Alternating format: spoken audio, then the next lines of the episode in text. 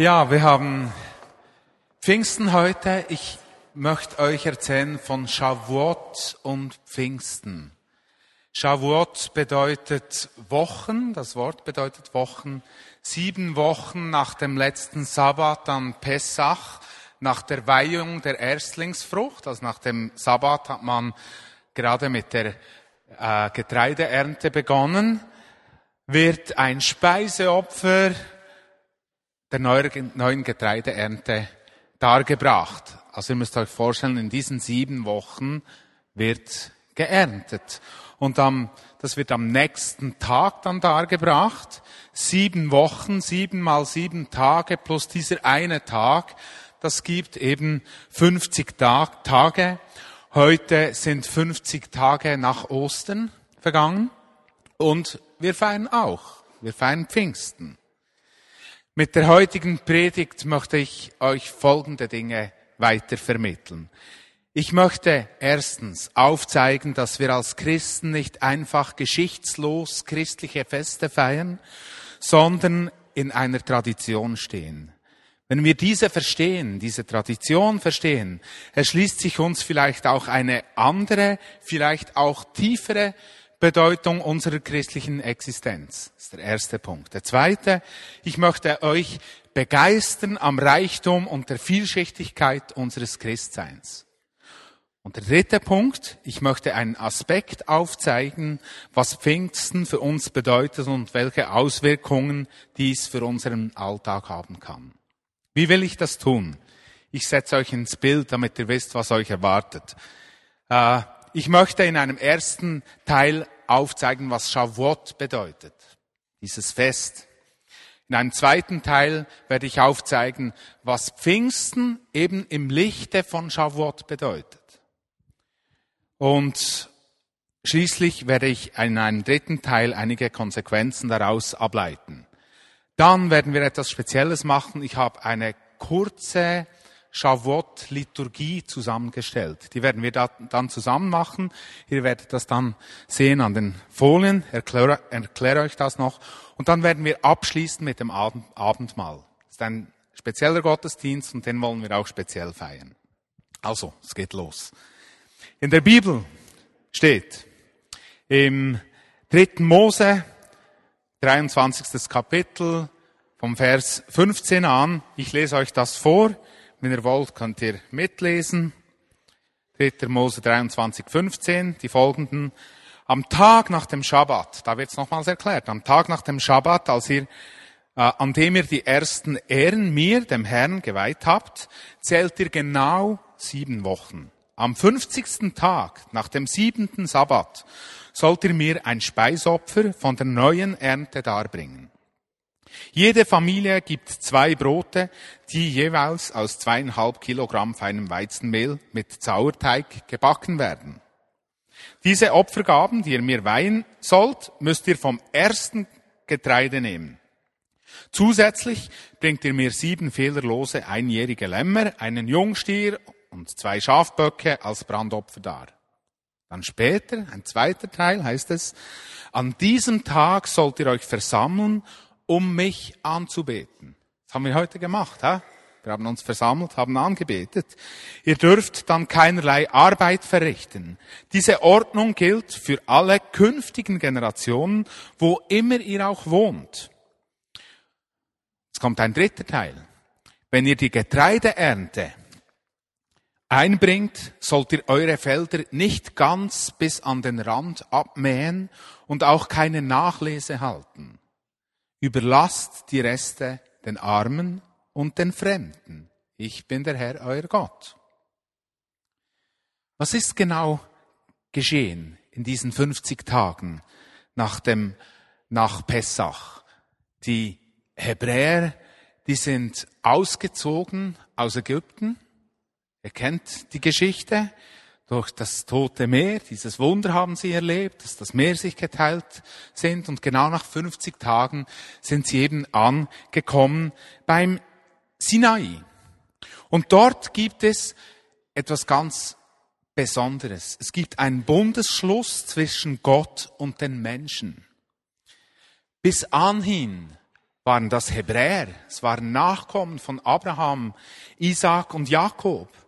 Abraham war ein Hebräer, eigentlich ein Aramäer, eigentlich ein Mensch, der aus dem heutigen Syrien kam.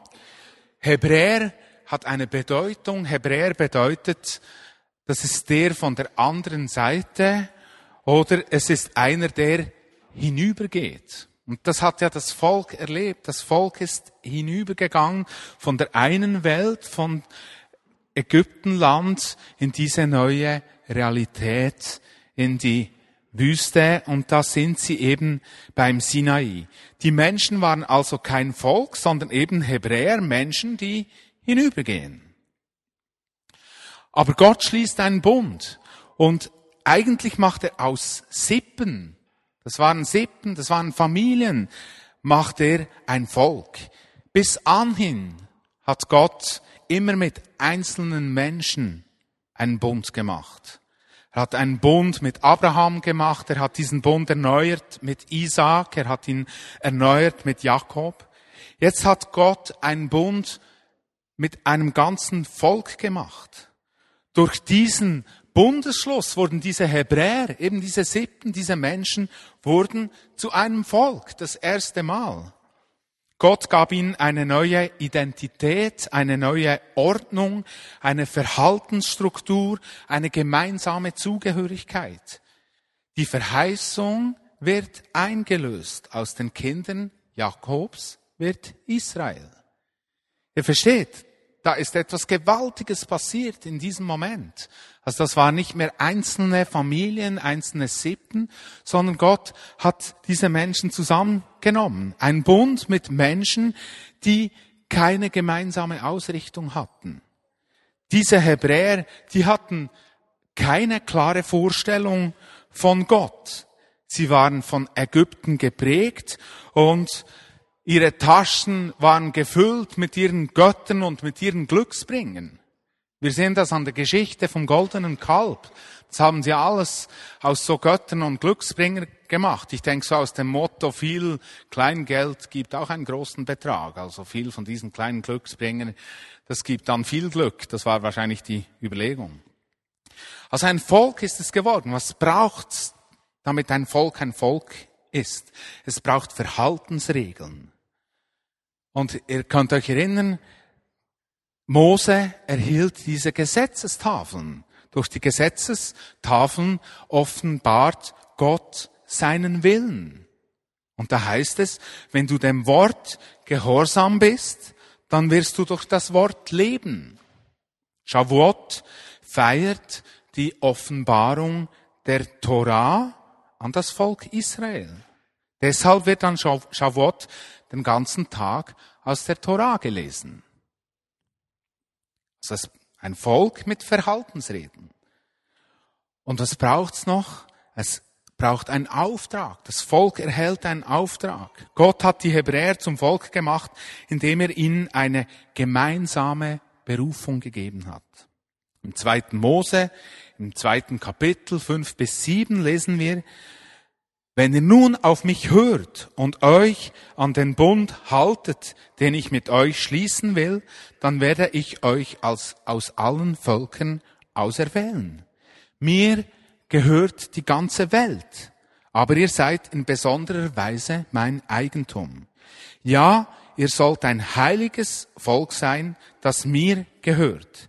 Als königliche Priester sollt ihr mir dienen. Das hat der Mose gesagt und er hat ihm dann gesagt, sag dies den Israeliten weiter. Und dann nochmals die Stelle, ich habe sie schon gelesen, 3. Mose 2, äh, 23, 22, wenn ihr die Getreideernte einbringt, sollt ihr eure Felder nicht ganz bis an den Rand abmähen und auch keine Nachlese halten. Überlasst die Reste den Armen und Fremden teilen. Denn ich sorge für euch. Teilt, denn ich sorge für euch. Deshalb wird an Shavuot das Buch Ruth gelesen. Sie sammelte auf, was dem Fremdling überlassen wurde. Sie kam als Fremdling zum Volk Israel und wurde eigentlich, man könnte sagen, zur Mutter der Verheißung des Messias.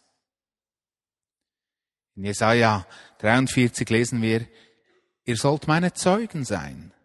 Bedeutet eigentlich, ihr sollt ein Segen sein für alle Nationen.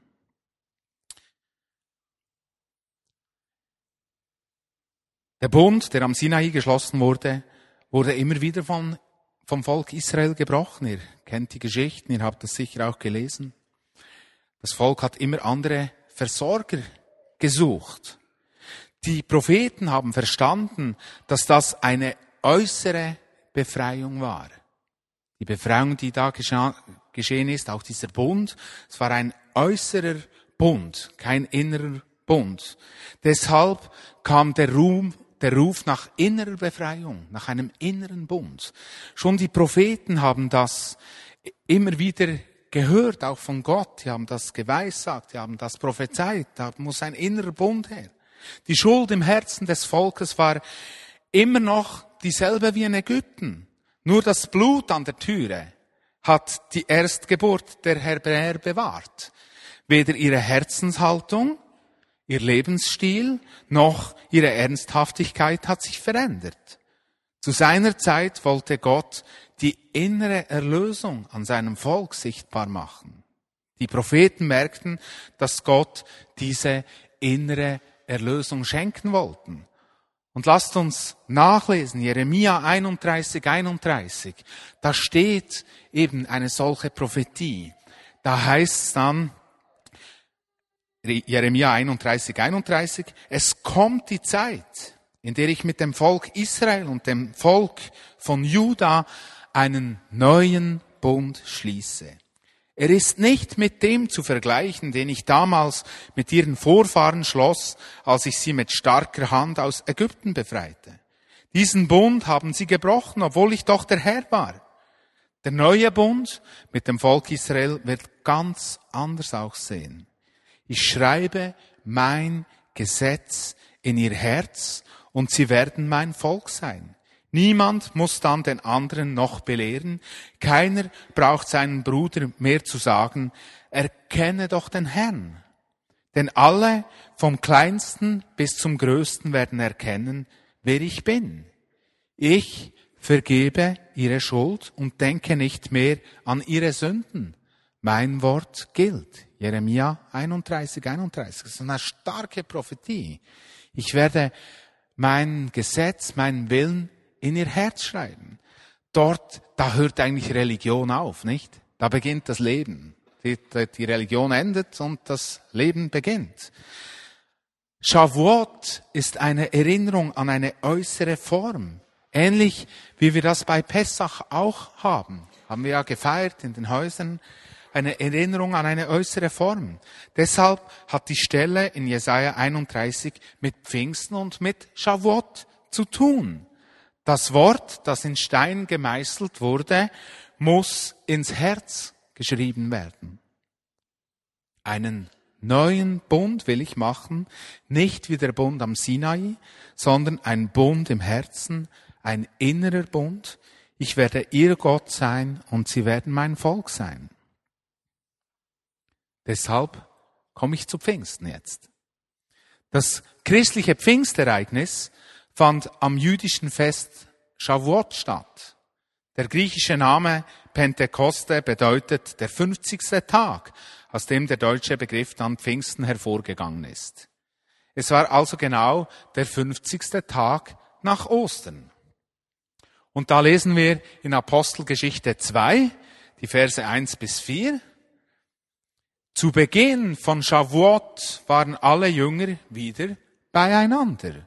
Weshalb sind sie zusammengekommen? Ja, logisch, wegen Shavuot. Sie waren eins im Brotbrechen. Das Brot hat eine wichtige Bedeutung, habe euch gesagt. Äh, das Fest beginnt mit der Erstlingsfrucht der Ernte.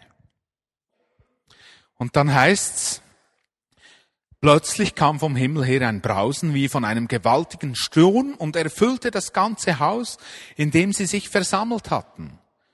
Zugleich sahen sie etwas wie züngelndes Feuer, das sich auf jedem einzelnen von ihnen niederließ. So wurden sie alle mit dem Heiligen Geist erfüllt und redeten in fremden Sprachen, jeder so, wie es der Geist ihm eingab. Also was ist genau nach diesen 50 Tagen geschehen? Die Jünger und Nachfolger von Jesus haben, sie, haben sich anlässlich von Shavuot versammelt. Der Geist Gottes kommt mit Kraft, mit einem Brausen heißt es, und die Menschen sprechen in fremden Sprachen.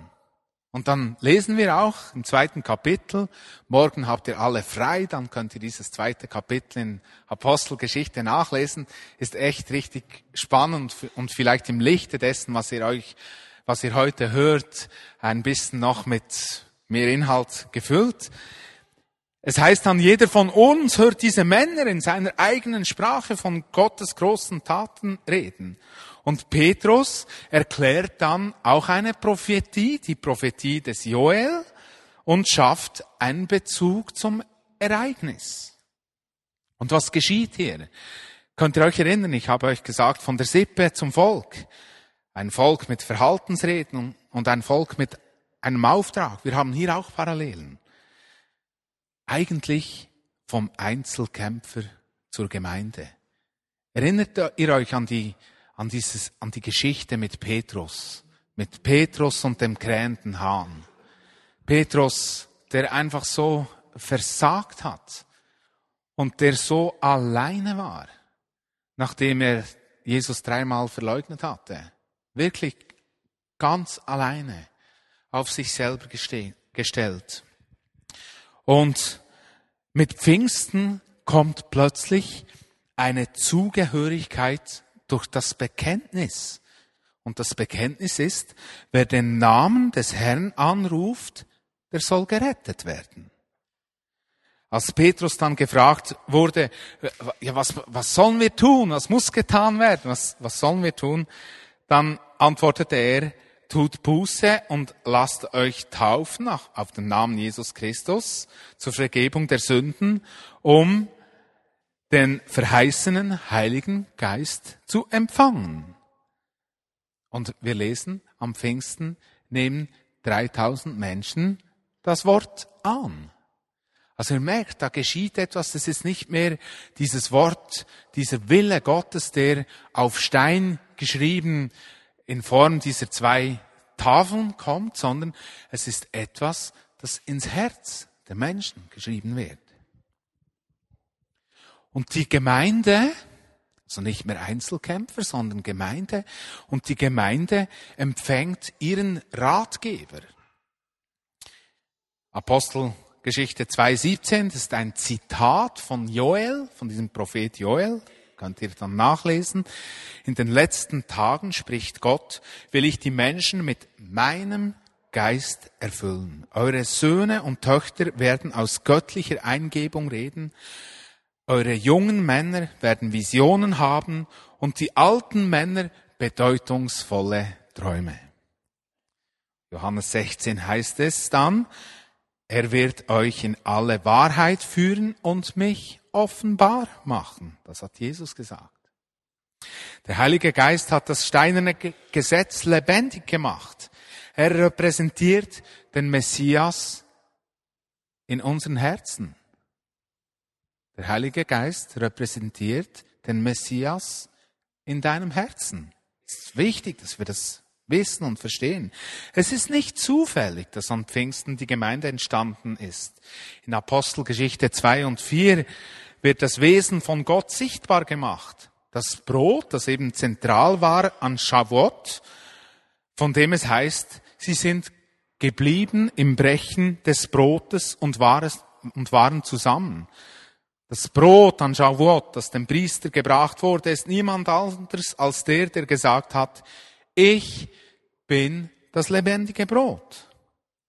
Von jetzt an lebt die Gemeinde vom lebendigen Brot.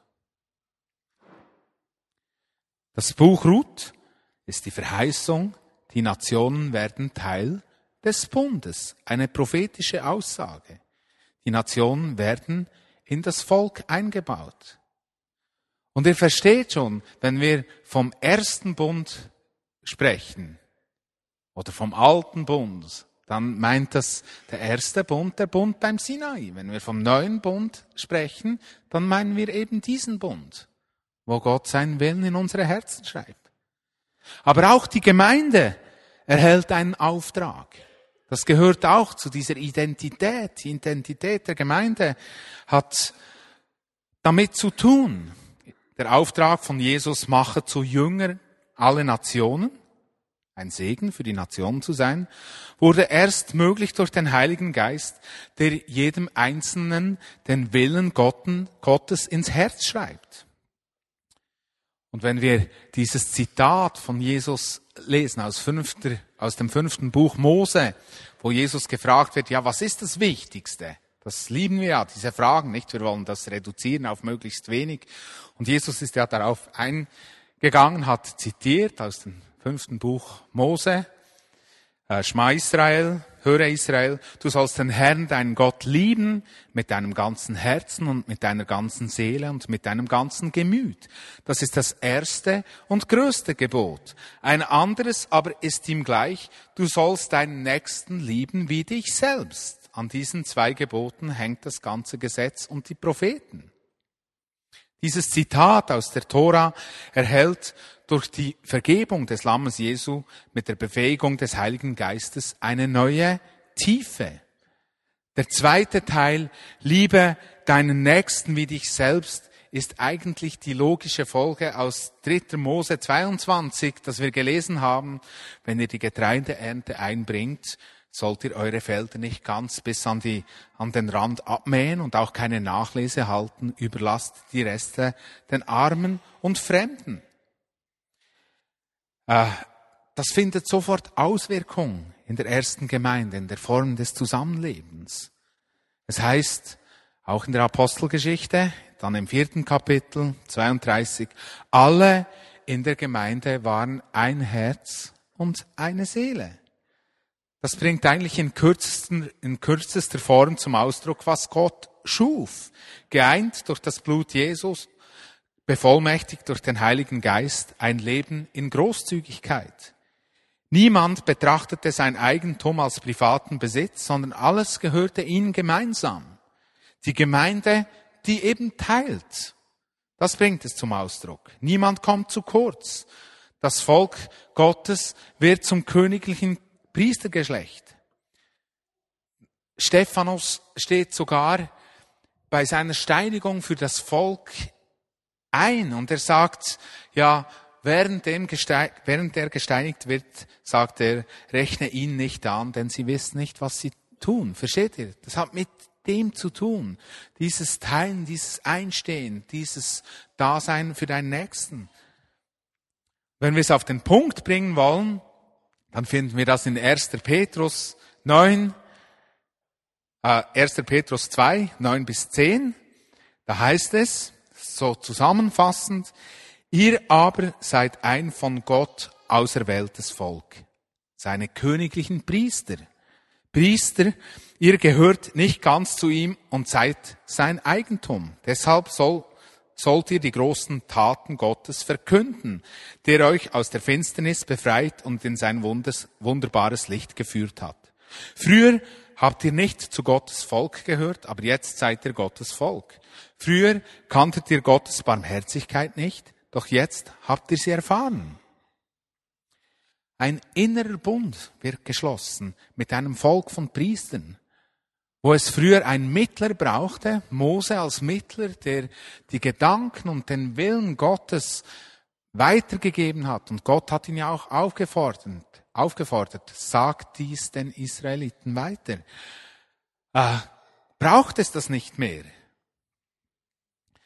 Der Bund, der am Sinai nach 50 Tagen geschlossen wurde, war in seiner Form eben ein äußerer Bund mit einem Mittler und dem Gesetz, die zehn Gebote. Am Pfingsten hat Gott einen inneren Bund geschlossen. Berufung zum Priester. Jeder kann Gottes Stimme hören. Der Wille Gottes wird jedem Nachfolger Christi ins Herz geschrieben. So ist es verheißen. Also du kannst damit rechnen, wenn du Jesus nachfolgst, dass durch den Heiligen Geist sein Wille in dein Herz geschrieben wurde und immer wieder geschrieben wird.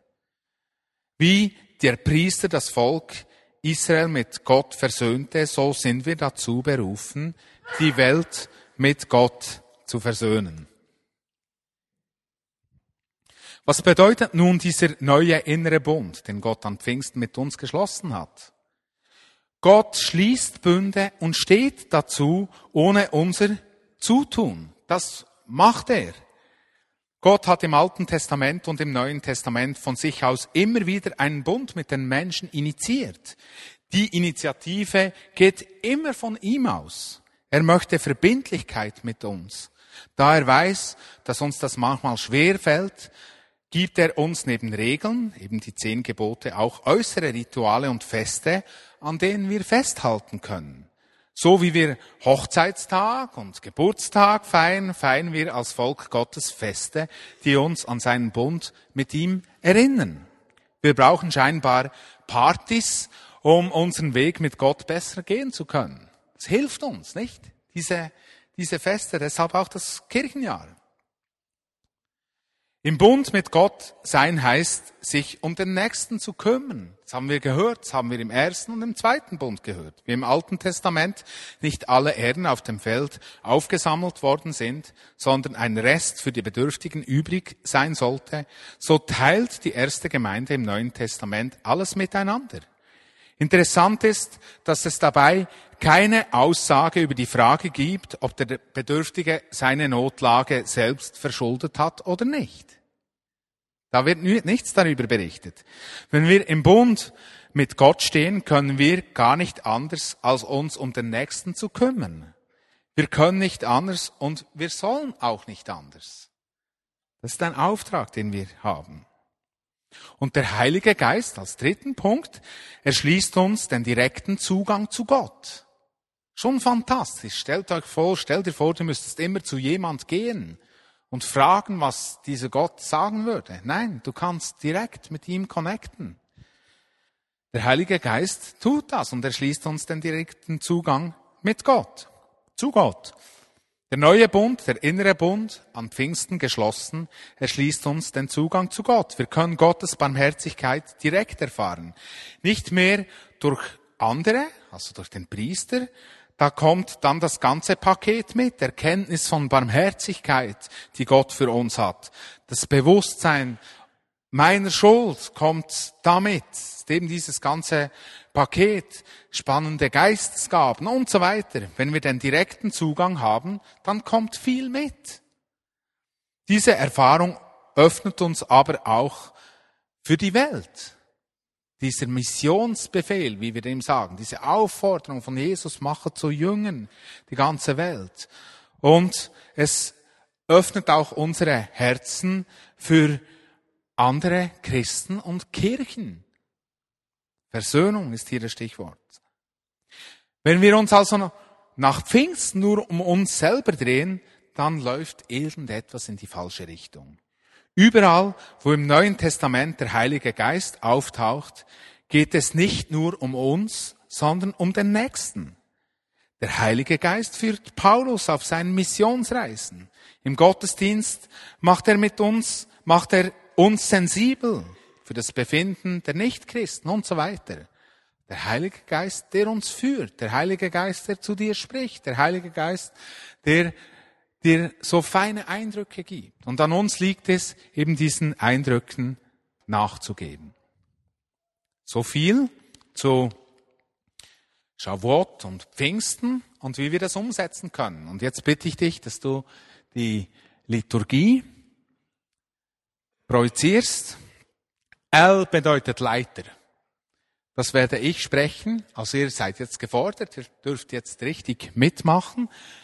F Frauen, M Männer, A sind alle und alles, was in Klammern ist. Ich habe euch die Bibelstellen einfach hingeschrieben, aber die sprechen wir nicht aus. Kannst du einfach anschauen. Okay, kannst du zur ersten Seite gehen.